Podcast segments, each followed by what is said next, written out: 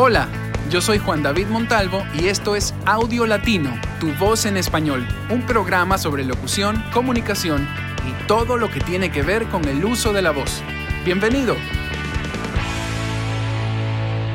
El episodio de hoy entrevisto a un muy buen amigo mío, locutor, uno de los más versátiles para mi gusto, de aquí del Ecuador, eh, de Guayaquil, de mi ciudad, además, coterráneo mío. Eh, se llama Gustavo Ceballos. Para mí es uno de los que más trabaja, sobre todo con el tema del acting. Por supuesto, también hace locución institucional y promocional y todo eso. Pero cuando yo lo conocí, hace quizá 15 años más o menos, cuando yo empecé a producir, eh, fue como el primero que podía hacer todas las actuaciones naturales, las vocecitas, y los vocesotas y todo eso, ¿no? Y, voces de caricaturas y cosas que muchas veces se necesitan en la publicidad. Y en ese tiempo, cuando recurríamos a locutores tradicionales que venían de trasfondo de radio y de tele, pues teníamos graves problemas para lograr una actuación decente. Y él entró como a romper eh, con eso y llevó mucho trabajo por mucho tiempo es de aquellos locutores que en algún, en algún momento el, cliente te dice, no, ya no me pongas a este porque sale mucho en la pauta. Pero bueno, eh, eso son temporadas y luego pasa. Eh, quería entrevistarlo hace tiempo porque quería saber un poco más de, de, de dónde saca él sus recursos para actuar cuando hace locución, para ser natural. Y espero que les guste la entrevista. Hay una noticia, eh, bueno, no he estado muy activo, no he estado publicando porque realmente he estado con muchísimo trabajo, gracias a Dios. Pero hay una buena noticia, eh, estábamos en Stitcher y Spotify y ahora también estamos en iTunes. Así que me puedes dar un review en cualquiera de las tres.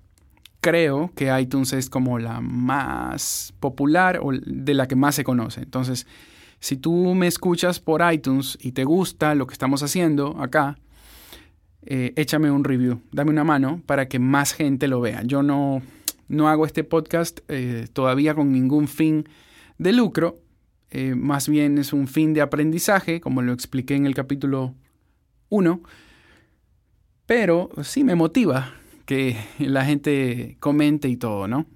Y que, nos, y que nos vean cada vez más personas. Es lo que me va a impulsar a mí, esa es mi gasolina para hacerlo. Aparte de mis propias ganas de aprender, ¿no? Los dejo con la entrevista con Gustavo Ceballos. Es posible que hagamos una segunda parte porque esta entrevista fue interrumpida súbitamente y, realmente hubiéramos querido que dure más.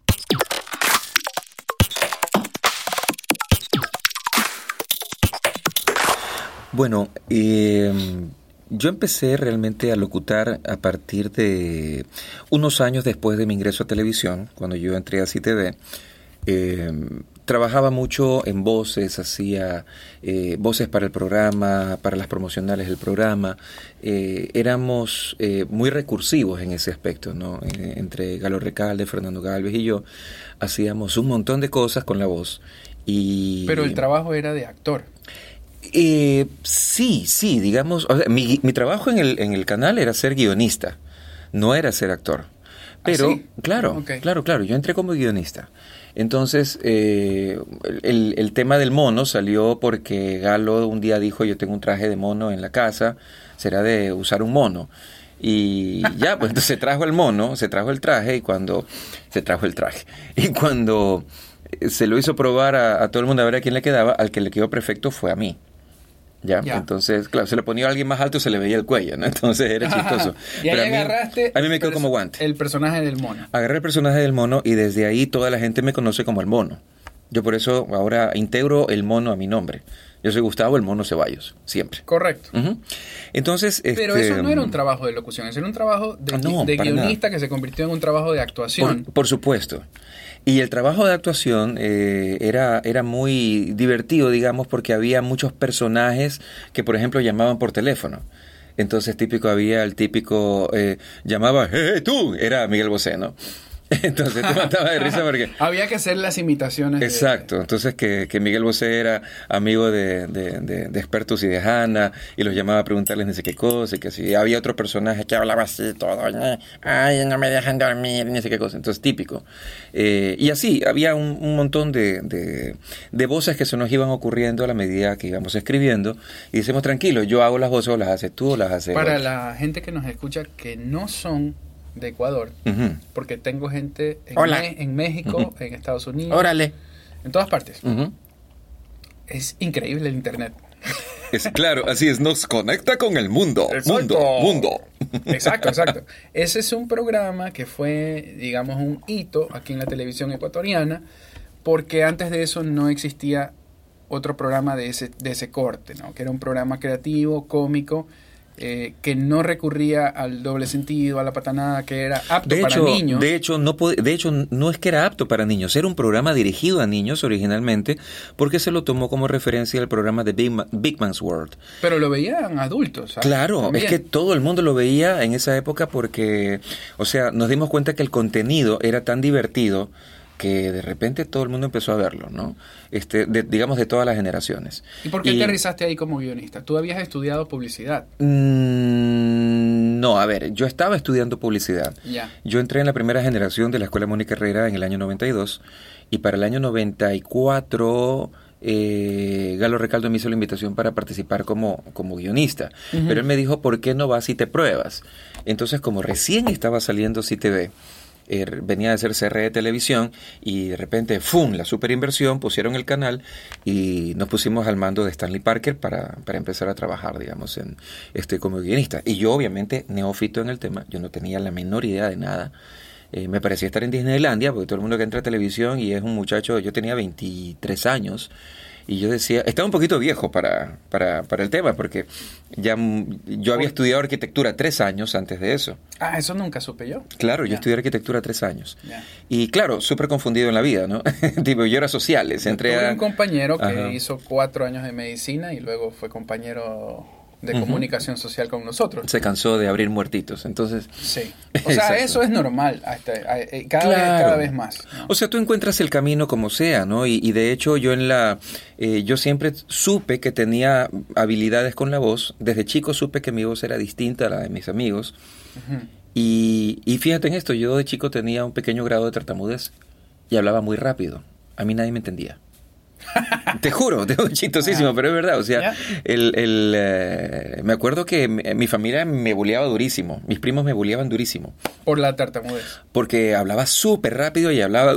No, se me salía el atropellamiento de las palabras y no podía masticarlas bien y decirlas bien. Entonces era, era un conflicto enorme, pero cuando ya empecé a traer televisión, por ejemplo, cuando ya estaba en, arquitectura, em, cantaba bastante en las peñas. Entonces los viernes, jueves y viernes era de peña. Entonces yo cantaba las de Silvio, las de Pablo Milanés, cantaba las de las de qué sé yo, Víctor Manuel, bueno, no el salsero, sino el, el español. Claro, claro. Exacto. Entonces, entonces ahí me di cuenta, por ejemplo, que me gustaba imitar la voz de Silvio. Rodríguez. De Silvio Rodríguez, exactamente. Ya. Entonces, típico cuando la típica canción de Silvio que es Ojalá, ¿no? Entonces todo el mundo, Ojalá que las hojas no te ¿no? Empezaba a imitar esa, a hacer esa modulación. ¿Y te diste cuenta que se te hacía fácil. Que podía hacerlo. Me di cuenta que podía hacerlo. Entonces, claro, eh, tú sabes que a una persona que tiene oído musical se le hace mucho más fácil. Claro. Mejor dicho, oído musical desarrollado, porque creo que todos tienen oído musical, pero muchos están sordos ahí. Hay muchos locutores que no son músicos, pero que tienen un oído muy bueno. Muy bueno. y yo, y yo, pienso que eso como one on one, o sea, tiene que estar en lo básico del locutor, tener buen oído, aunque no sea músico. Es que sabes que yo en mis clases de, porque finalmente ya cuando te cuento el final de mi historia que terminé este, haciendo eh, cursos y sesiones de expresión oral privadas, inclusive en universidades también, eh, una de las cosas que yo digo siempre es que la voz es el instrumento este, suficiente. Tú necesitas la voz para comunicarte, obviamente, digamos, en expresión oral la voz es suficiente, pero el, elemento indispensable para la voz es el oído. Sí. Eso para la expresión oral, el elemento indispensable es el oído. Tú no puedes eh, prescindir del oído para comunicarte. Porque a través del oído inclusive tú puedes llegar a tener eh, muchas interpretaciones de lo que estás diciendo. Entonces eh, la expresión se constituye en un poder enorme eh, que puede transformar muchas cosas, puede transformar conflictos, puede motivar a personas, puede eh, levantar eh, el ánimo, puede hacer muchas cosas, ¿no? Entonces yo me di cuenta de eso. Bueno, eso, eso es el final de mi historia, pero ya me, ya. me salté un poquito. Pero, no importa. Pero vamos otra vez al, al, al, Vamos a regresar un poquito. La gente de México que me escucha, en el año de 1995 hicieron el Foro Panamericano de Televisión Infantil en DF. Y pues, claro, y ahí participó... El programa de... Exacto. Eh, participamos, a ver, este, Galo Recalde se costeó su, su pasaje, su nota, y él se metió, así casi que, ah, codazo se metió al, a, participar. Habían producciones, mega producciones de Uruguay, Brasil, México, España, Perú, bueno, había de todo. Y ganamos. Ganamos solo a punta de contenido. Teníamos un dos cassettes de tres cuartos que mostramos. En esa época se usaban cassettes de tres cuartos. Ni siquiera el, ni siquiera este el, Tres cuartos, como dicen en España, un matic. Un matic, exactamente. Y un matic, claro. Exacto. Y ganamos, ganamos. Tengo entendido, no sé si estoy, si estoy mal tal vez, pero Chespirito estuvo ahí. Wow. Él reconoció, digamos, el valor del programa y todo eso. Entonces, imagínate, ¿no? O sea... Es que el programa tenía, a ver, fue, fue tanto el impacto aquí, que después de eso vinieron los programas cómicos que fundaron el mismo Galo. Con, Gustavo Segale, con, con este, David. Con David Reynoso. Y con Flor María. Y es, como, es como que eso cambió de alguna manera la historia de la televisión ecuatoriana. Sí, así es. O sea, así de importante fue. Tú estuviste en el, como dicen a veces los gringos, en el in the right place, at the right, right time. At the right time, ajá. sí. y, entraste para escribir. Eso es lo, lo maravilloso de, de hacer estas entrevistas, que uno se da cuenta de esto que sigue pasando. Tú vas por un lado, pero tu camino no es lo que tú estás planificando. Es, algo que te vas a encontrar más adelante. Es que sabes que la gente se preocupa muchísimo, eh, por ejemplo, eh, del futuro. Digamos, los jóvenes se preocupan mucho del futuro, pero realmente no saben qué les depara el futuro. Yo les hablo mucho a mis alumnos y les digo, probablemente aquí hay excelentes directores de cine Probablemente aquí hay actores maravillosos que van a despegar durísimo. Probablemente aquí está el futuro de, de, los presentadores de televisión y de noticias o de deportes. Pero eso solamente ustedes lo deciden. Quizás de aquí salga un buen ingeniero químico. explico? O sea, están estudiando comunicación, pero no sabemos porque cada uno se labra su propio este no, hay cosas que su propio futuro eh, pero no eh, puedes saber en qué consiste ese futuro para nada. tú, tú, puedes hacer muchas cosas pero así es. pero la vida definitivamente te va dirigiendo también. Y tú tienes que tomar las decisiones que y tú tomas la decisión. Así es. Está bien y sabes qué, y, me gustaría acotar esto, esto es algo que lo digo mucho en mis charlas, y es que eh, yo creo que para, para evitar, digamos, estresarnos y frustrarnos tanto, debemos entender que las decisiones no son ni buenas ni malas, son solo decisiones. Una vez que tomas una decisión y tomas acción sobre la decisión, lo que hay es resultados y consecuencias. Si tú decides este, mirar a la, a, la, a la esposa de tu vecino y de repente quieres hacerle cosas y de repente quieres conquistarla, tú sabes en qué te estás metiendo y tú sabes qué consecuencias habrá si lo haces. Porque una posibilidad es que nadie te descubra. Otra posibilidad es que te descubran y, seas el escarnio público. Otra posibilidad es que te maten. Y así, hay muchas posibilidades. como la de la canción de Rubén Blades, que, eh, el, marido te espere atrás de la puerta con el bate de, Exacta, de, béisbol. favor. Porque la mujer se lo Exactamente. De hecho, esa canción a mí me hizo... A mí me encanta, me la sé de memoria. Esa canción me hizo a mí decisiones. Es decisiones, decisiones, claro. decisiones una de las tres historias que hay en Decisiones. Son tres, Son tres historias. El camión, la del, la del galán y la de la chica que, que, se embaraza. Y Exactamente. La, chica. esa es la primerita. Entonces, este, no hay, cuando, cuando, cuando, cuando uno es joven, uno se preocupa mucho del futuro y uno dice qué decisión voy a tomar, no sé qué hacer y va, y se deja a veces llevar o influenciar, pero no sigue su corazón. No sigue su corazón. Debería, debería, este, eh, decir, ¿sabes qué? ¿Qué es lo que me hace feliz? ¿Qué es lo que quiero hacer? ¿En dónde, dónde voy a yo a edificarme? para poder vivir la vida que quiero vivir. Y cuando eres ya cuarentón como nosotros, ya casi cincuentón, tú dices, chuta, pero mira lo que hice en el pasado, me arrepiento de haber hecho esto, me arrepiento de no haber hecho esto otro. A ver, el pasado no lo puedes cambiar. las decisiones que has tomado en el pasado, de hecho, te llevaron a donde estás aquí ahora. Pero lo bueno es que si tienes vida, puedes tomar la decisión para inmediatamente hacer otras cosas que quieres hacer. Nunca es tarde mientras tengas vida. Es correcto. ahora, tú eh, eres capacitador, hace, hace formación incluso para, otros locutores. sí, a veces, no solamente locutores. No, espérate, eres, eres locutor comercial. no, yo sé, tienes este, esta cuestión del PNL también y un montón de cosas más. Pero el, el, la génesis fue que estabas ahí escribiendo guiones y de pronto, oye, este man hace bien las voces, las imitaciones y tal, y te comenzaste a, descubrir. De hecho, el primer, sí, el primer productor que me llamó, porque sabía que yo hacía estas voces, fue José Luis Sala, de la productora Cuarto Eso es lo que te quería preguntar. bueno, es. él, él te llamó para hacer locución comercial, hasta cierto punto, digamos, él te, te descubrió, entre comillas, en ese campo. O sea, él, vio el potencial que podíamos tener, que podías tener en locución comercial. Pero una vez que tú vas, grabas en el estudio de él, te gusta, te das cuenta que te pagan. Eh, eh, y, esto puede solucionarme la vida y puedo estar haciendo este trabajo o lo que sea, o puede ser un part-time o cualquier cosa. Aunque yo creo que eso para ti es full-time en la locución comercial.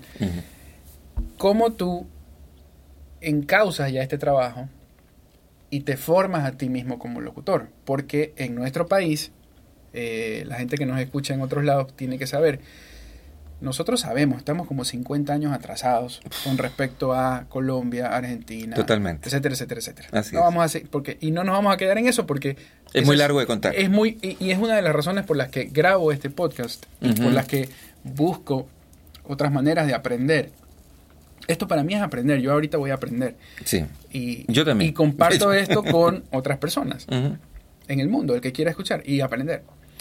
Como tú, si no había aquí escuela, como hay hace 50 años en otros países, como hay hace 20 o 30, no había escuela de locución. Creo que lo que había era bellas artes para los actores, ya, eso, eso es como lo, lo, más parecido. Exacto. ¿Qué hiciste? ¿Cómo, cómo, cómo, cómo lograste entrenarte? ¿Cómo aprendiste? ¿A dónde fuiste? ¿Qué hiciste? Pues yo creo que tuve mucha, eh, mucha suerte también en, dos cosas. Yo creo que José Luis no me descubrió. José Luis me vio como un recurso muy bueno para hacer eh, las locuciones. Yo recuerdo que la primera locución que yo hice, facturada y pagada, fue era, era una caracterización de un tipo que se estaba ahogando. Y después hice otra para, ¿puedo decir marcas? Sí, lo que tú quieras. Sí, este, era para Dulcería Bonbons y tenía que ser la voz de un francés. Entonces tenía, me acuerdo que el eslogan era Dulcería Bonbons, hace maravillas con el chocolate. ¿No? Tenía que hablar así con, y, cantaba con, con, con, este, con, con otra locutora, ¿no? Y, y, ella cantaba espectacular y todo eso. Entonces, claro, él probablemente no me no me descubrió como tal, sabía lo que hacía yo, pero, y, sí, digamos, seguimos trabajando y todo, pero creo que el que me descubrió eh, mejor como locutor institucional y que me puso a trabajar como locutor institucional porque le gustó mi voz y me dijo, vente para hacer unas pruebas, fue Juan Manuel Oleagoitia. ¿Quién es Juan Manuel Elegoitia? Juan Manuel es un, es un artista, ¿no? Debo decir que más que un productor, es un artista porque él, él fue eh, hace años, en la época de Sandro, en el Perú, él es peruano, él era conocido como Sagitario. Y era un cantante. Claro, y era un cantante famoso en esa vive época. ya muchos años aquí. Vive muchísimo. Y tiene una de las productoras de audio que más. Que, exactamente, que más reconocida. Más reconocida más reconocida, exactamente. Y en esa época, Ajá estaba él y otro peruano. Estaba Fernando. Fernando Smoley. Oh, por supuesto, Fernando Smoley. O sea, fue como una especie de cascada, ¿no? Entonces yo dije, a ver, se me está abriendo el abanico. Se te y te comenzaron a llamar los demás también. Me empezaron a llamar por aquí, por allá me llamó, por ejemplo, Francisco Ballarino de Norlop, que después se puso Mystic Point. Eh, me empezaron a llamar, este, estaba Fernando Smoley, trabajé con otras, con otros productores, digamos, que tenían, digamos, este... ¿Y, cómo te conoció Juan Manuel o de dónde te sacó? Él escuchó mi voz, preguntó, dio con este y me llamaron. Yo no lo conocía.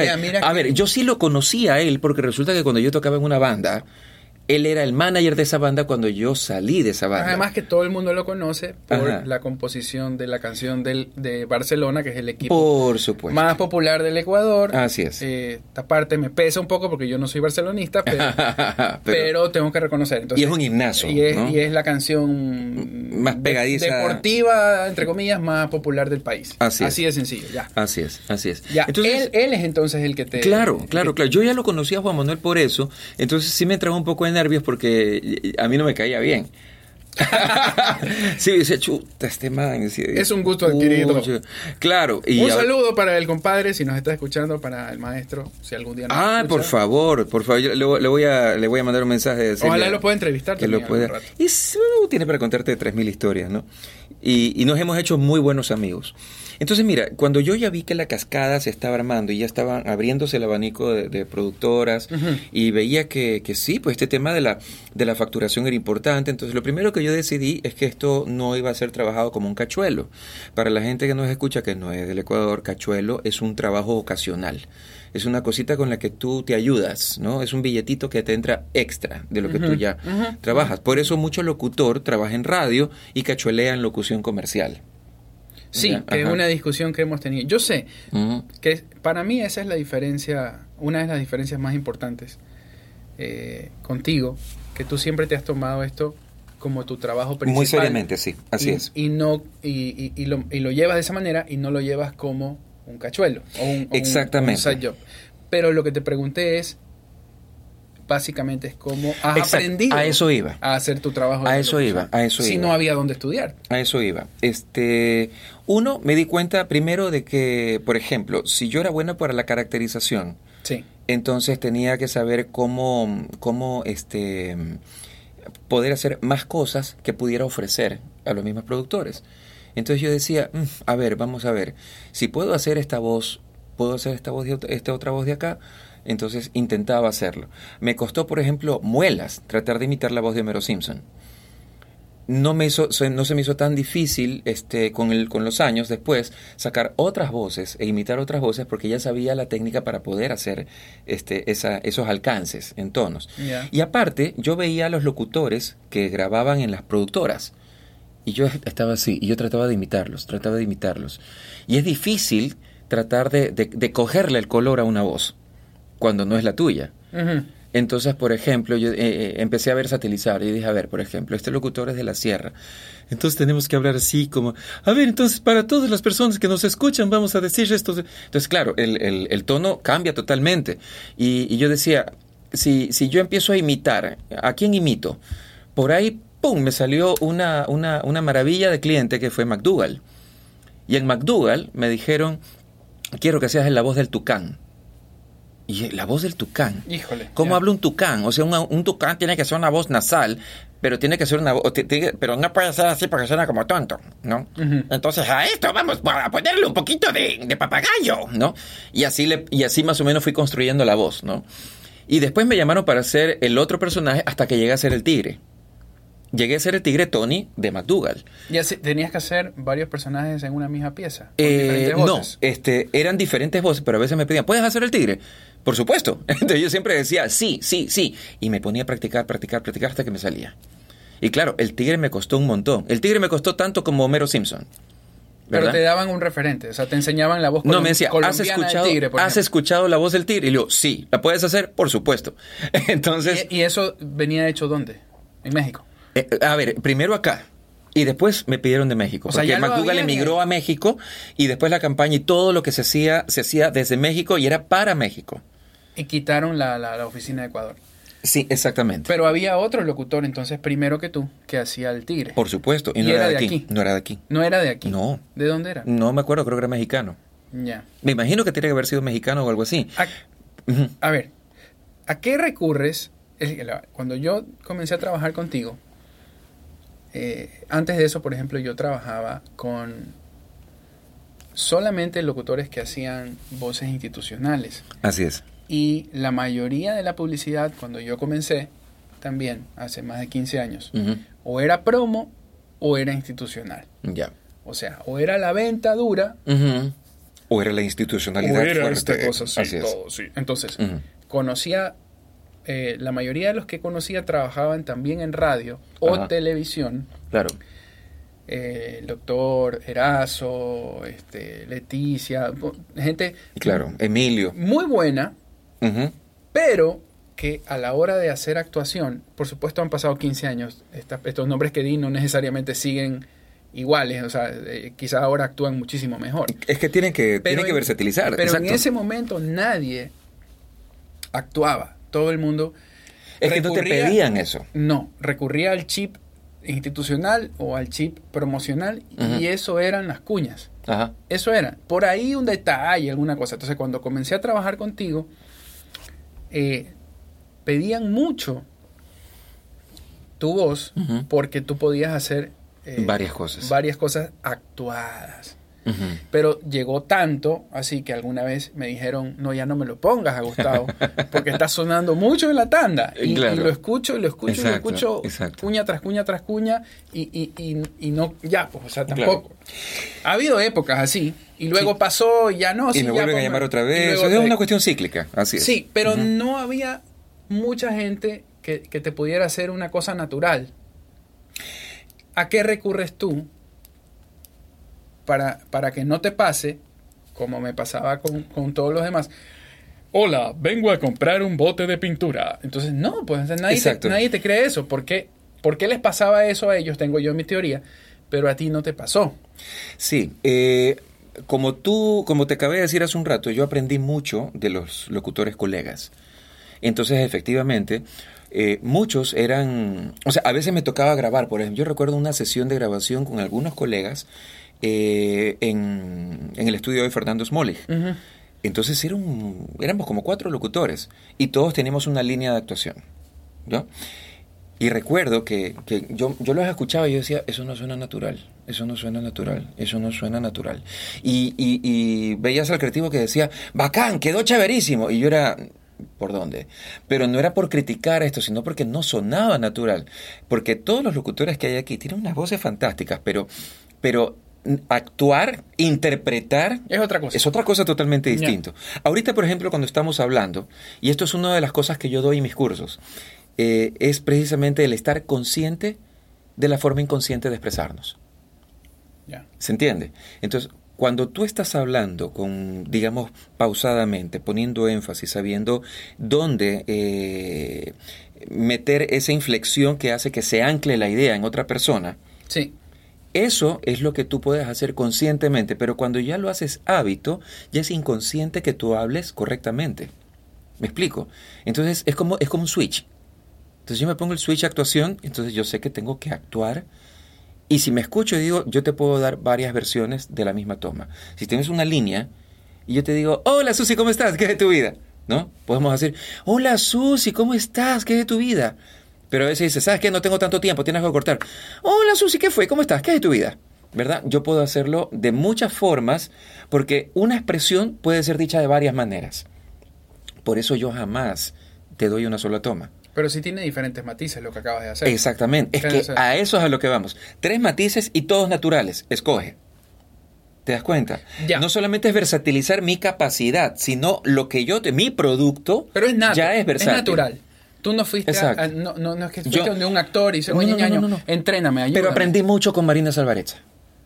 Y yo debo reconocerlo. Es una gran actriz italiana que vive hace muchos años en... Y ella fue mi profesora en, en, en, la, en la Escuela Mónica Herrera, donde nosotros estuvimos de no, verbal. pero no nos daban actuación. Espérate, es que a mí se me quedó grabada una clase de ella. Una clase de ella en la que me dijo tienes que interpretar, dime un texto como si estuvieras enojado. Y era un texto, eh, entonces te ves el texto y era alegre, entonces era un conflicto. Entonces tú dices, ¿cómo voy a decir esto enojado? Entonces, ella lo hizo exacto, ella lo hizo a propósito y yo utilizo esas técnicas también en mis alumnos. Porque trato de que ellos se den cuenta, porque es un trabajo cerebral increíble. El cerebro te dice que ese texto tiene que ser dicho con alegría, pero al mismo tiempo el, el cerebro tiene que mandar la orden para que mi voz y mis expresiones lo digan de una forma distinta a, lo, a, cómo está diseñado el texto. Entonces ahí es cuando tú empiezas a entrenarte. Y ahí es cuando te empiezas a dar cuenta. Si tú te das cuenta, Juan David, yo normalmente trato de hablar impostado. Ahorita estoy hablando un poquito impostado, de hecho. ¿Por qué? ¿Por qué lo hace? Para descansar. ¿Sabes qué? A veces no me doy cuenta cuando lo hago. Ahí me doy cuenta que funciona en mí. Porque tú sabes que el mejor experimento es el que lo haces en ti. Y te das cuenta que efectivamente, si sabes que estoy haciendo esto, porque a veces mi mujer me dice, ¿y por qué hablas así como locutor? Y yo le digo, no, mi amor, no estoy hablando como locutor. pero, pero lo hago precisamente, ¿por qué? Porque cuando me piden bastantes locuciones, por ejemplo, para bancos, instituciones públicas, y entonces ahí sale esa, esa calidez. Yo me di cuenta que la voz institucional tiene varios matices también. Hay institucional amigable, hay institucional corporativo, hay institucional narrativo, hay institucional informativo, hay institucional deportivo, o sea, hay un montón de matices este, para la voz institucional que no se puede quedar únicamente con la típica voz institucional, porque eso puede sonar para cualquier cosa, ¿verdad? Claro. Pero eh, si tú estás... Eh, y, otra cosa que, perdón, que, me trabe un poco, porque tengo tantas ideas en la cabeza y me gustaría decirlas todas, pero otra cosa que yo saco y, que, y que me sirvió, inclusive desde hace mucho, es precisamente eh, la narrativa de cuentos eh, llevadas a Disney, pero las viejas. ¿Sabes que Emilio también me dijo? Sí. Me dijo yo, yo eh, utilizo ese recurso con mucha, sutil, mucha sutileza. Sí. O sea, cuando yo le dije, este, me lo encontré un día, este, y tú sabes cómo lo respetamos y lo queremos. Uh. Es tremendo. Y le digo, oye, estoy haciendo locución, este, bueno, después de tanto tiempo de ser productor, le digo, me ha resultado me han buscado y, estoy trabajando y me está yendo bien. Ponte a leer cuentos, me dijo. Así es. Pero como yo decía, el oído es súper importante y escuchas los distintos matices. Entonces cuando escuchas, era la historia de un amigo que venía a hacer su podcast y de repente vino una bruja que lo cogió. Entonces esas, esas, esas variaciones de tono y esa profundidad en la voz y esa, eh, esa calidez este, introductoria, por ejemplo, que después se transformaba, entonces de repente apareció fulana de... Y te das cuenta cómo funcionan las inflexiones y qué haces desde la construcción de la consonancia, porque estamos hablando de la consonancia, de la respiración, de la fonación, de todo. Te das cuenta cómo todo trabaja para generar emociones en la medida que vas narrando. Por eso yo muchas veces les digo, a ver, ustedes utilicen este recurso, pero así, una pequeña gotita de eso. El, ingrediente es una gota de eso. Entonces, cuando narras las, este, las institucionales, tú puedes decir, Banco del Pacífico te ofrece tal no sé cuantito para esto. ¿Por qué? Ahora puedes hacer tal cosa. Ya lo sabes. Y la sonrisa, obviamente. Cuando estás locutando con sonrisa, se nota que estás sonriendo. ¿no? Pero pero eh, a veces, este... O sea, eh, claro, no son exactamente los mismos... Exactamente. Tonos, pero estás usando el, recurso. Y sabes que cuando una persona habla sonriendo y tú, por ejemplo, conoces al que está hablando y lo escuchas, te lo imaginas sonriendo. ¿Y el neutro para ti? ¿Qué, qué ha significado? ¿Qué ha significado? el neutro, porque, a ver, porque no todos eh, podemos. Ya ahorita se volvió hace rato una, demanda, o sea, algo que tiene que hacer el locutor, porque tiene que poder trabajar para fuera de su país también. Ajá, así es. Pero eh, desde hace muchos años que nos piden neutro a nosotros, yo le decía a Marisabel, cuando conversé con ella, que muchos años yo estuve confundido porque nosotros tenemos el acento de la sierra y el acento de la costa. Ajá. Y yo pensaba al principio que, el acento de la costa era me decían el no yo siempre estuve, bueno, no siempre, pero eh, hace mucho tiempo estuve consciente del acento de nosotros, pero yo pensaba que cuando pedían neutro se referían a neutro entre esas dos. Ajá. No estaba pensando a nivel hispanoamericano. Así es. Entonces, ahora que lo tengo mucho más claro, desde hace algunos años, este, bueno, veo que me sirvió. Esta, esta pequeña confusión de todas maneras me sirvió porque para no sonar muy costeño, saco la S y, canto diferente cuando estoy locutando y eso. Pero tú, ¿cómo, cómo lo, conociste? Ya, a mí me pidieron neutro precisamente... Eh, a ver, la primera cosa que te voy a decir respecto al neutro. Eh, nosotros, los costeños, pensamos que somos lo más neutro que existe y no es así. No, una falacia. Exacto. De hecho, ¿por qué? Porque nosotros los costeños aquí en Guayaquil eh, hablamos de acuerdo a nuestro nivel socioeconómico. Es muy distinto hablar con una persona del nivel socioeconómico bajo que uno del alto y uno del medio. Es muy distinto, sumamente distinto. Entonces no existe, digamos, una, una, un, un sonido este, dominante, digamos, al menos a nivel de costa. Ya, pero eso mismo, los niveles de educación, Ajá va a pasar lo mismo en la sierra. Es una cuestión cultural. Y pasa lo mismo en los otros países. O sea, por supuesto, por supuesto. Eh, y, y, nuestro país, que es multidiverso, también es multidiverso a nivel de sonido vocal.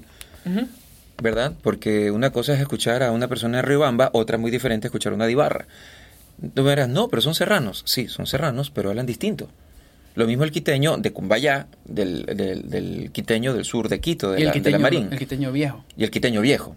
Exacto. Y el aniñado. Y el exacto. Entonces, sí, entonces... Eh, aniñado es este gomelo, engreído. Así es.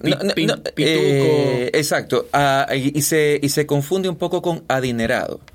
Se confunde, digo, porque no necesariamente es. Pero cuando alguien dice, este es aniñado, o sea, este es de clubes, este es de exclusividad, es de lujos. De marcas. Así es. Exacto. Entonces, mira, eh, perdón. Respecto al neutro, hay varias cosas que decir.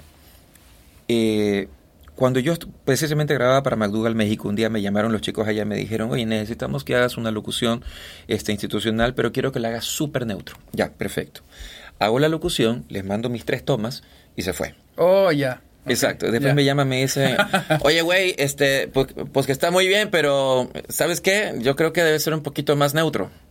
Y yo dije, ¿cómo? ¿Más neutro? Pues sí, más neutro. Y tú habías mandado, for the record, sin comerte la S. Así es. totalmente. Sin el cantado super bien, guayaquileño Súper bien pronunciado. Ya. Súper bien pronunciado. Lo que para nosotros era Exacto. neutro. Entonces, cuando me di cuenta, yo dije, voy a mandarle con un ligero acento mexicano.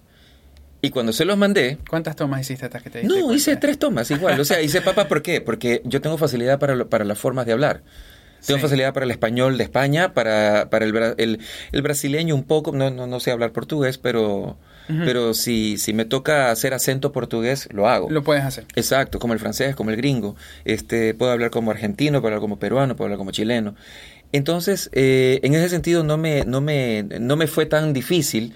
Y le metí un poquito, porque yo puedo dosificar, tengo la habilidad de dosificar los, los elementos. Lo hice un poquito, le metí un poquito de mexicano. ¿Ya? Y son inflexiones pequeñitas, pero que te hacen entender que suena, que suena un poquito mexicano, ¿verdad? Y ahí fue. Exacto. Por eso ahorita, si tú me escuchas hablar y me presentas a alguien, me va a preguntar de dónde eres. Y yo le voy a decir de Guayaquil. No, tú no suenas guayaquileño. Fíjate eso. No suenas. Entonces cuando yo le digo no suenas, claro. Lo que pasa es que yo trato de pronunciar lo mejor posible. Claro. Y de hecho trato, este, mis inflexiones muchas veces son distintas a las, a las del guayaquileño común. Entonces, oye, ¿te vas a comer eso? Y eso es muy peruano. ¿no? Entonces, cuando tú hablas como, peruano, pues que tú hablas todas las cosas Levanta así para la arriba, última, la última. Está para arriba, entonces de pata, está loco, ¿no? Sí. Así, ¿no? La última sí la va para arriba. Exacto, a veces yo hago esas inflexiones, ¿por qué? Porque no las quiero perder. Porque quiero que precisamente me ayuden a enriquecer mi, mi forma de sonar. deja preguntarte esto. Entonces tú estás todo el tiempo, te estás autonalizando. Estoy, estoy en awareness todo el tiempo sobre mi sonido, sí. Sí, todo el tiempo. Todo el tiempo. Ya. A ver, yo estoy en mi carro como loco hablando y diciendo, por ejemplo, leo la placa de que está el carro enfrente y digo GQP0403, ¿no? Y después digo GQP0403, ¿no? Y digo después otra GQP0403, ¿no? Y así, ¿no? Hago cualquier voz. De hecho, alguna vez hice una voz de mujer. Me pidieron en Mystic Point casualmente, ¿puedes hacer la voz de una alemana? Y yo, guau, guau, dale, hagámoslo y la alemana se llamaba Inga. Y salió, o sea, hicimos, fue, fue para matarnos de risa un rato, ¿no? Pero, pero salió, salió, ¿no? Salió al aire, sí. Eh, ustedes pueden buscar el himno al diseñador en YouTube y van a ver este... El himno al diseñador. Claro, porque era el día del diseñador y yo compuse un himno para la agencia Laika que me lo pidió. Entonces ellos querían un himno este que suene así todo eh, que, tenga el, texto falso de, diseño, que es lorem ipsum, bla, bla, bla, bla, bla. y dice un pocotón de barbaridades que no están en ningún idioma, simplemente parece latín, de hecho. Sí. Entonces yo hice, ahí está, búsquenlo, ahí está, himno al diseñador y empieza con una, este, con, con, una voz así toda magna liqua, magna, magna, magna.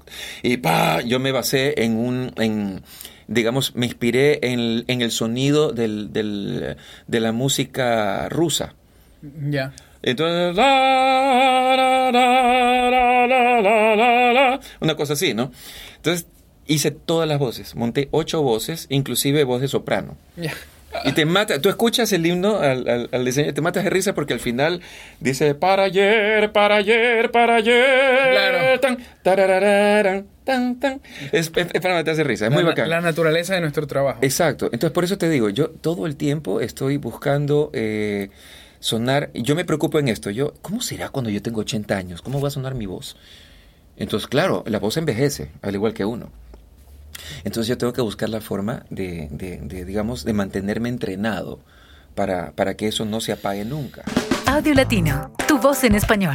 Es una producción de Juan David Montalvo. Puedes encontrar más información en www.juandavidmontalvo.com. Envíanos tus comentarios a voiceoverjd.gmail.com.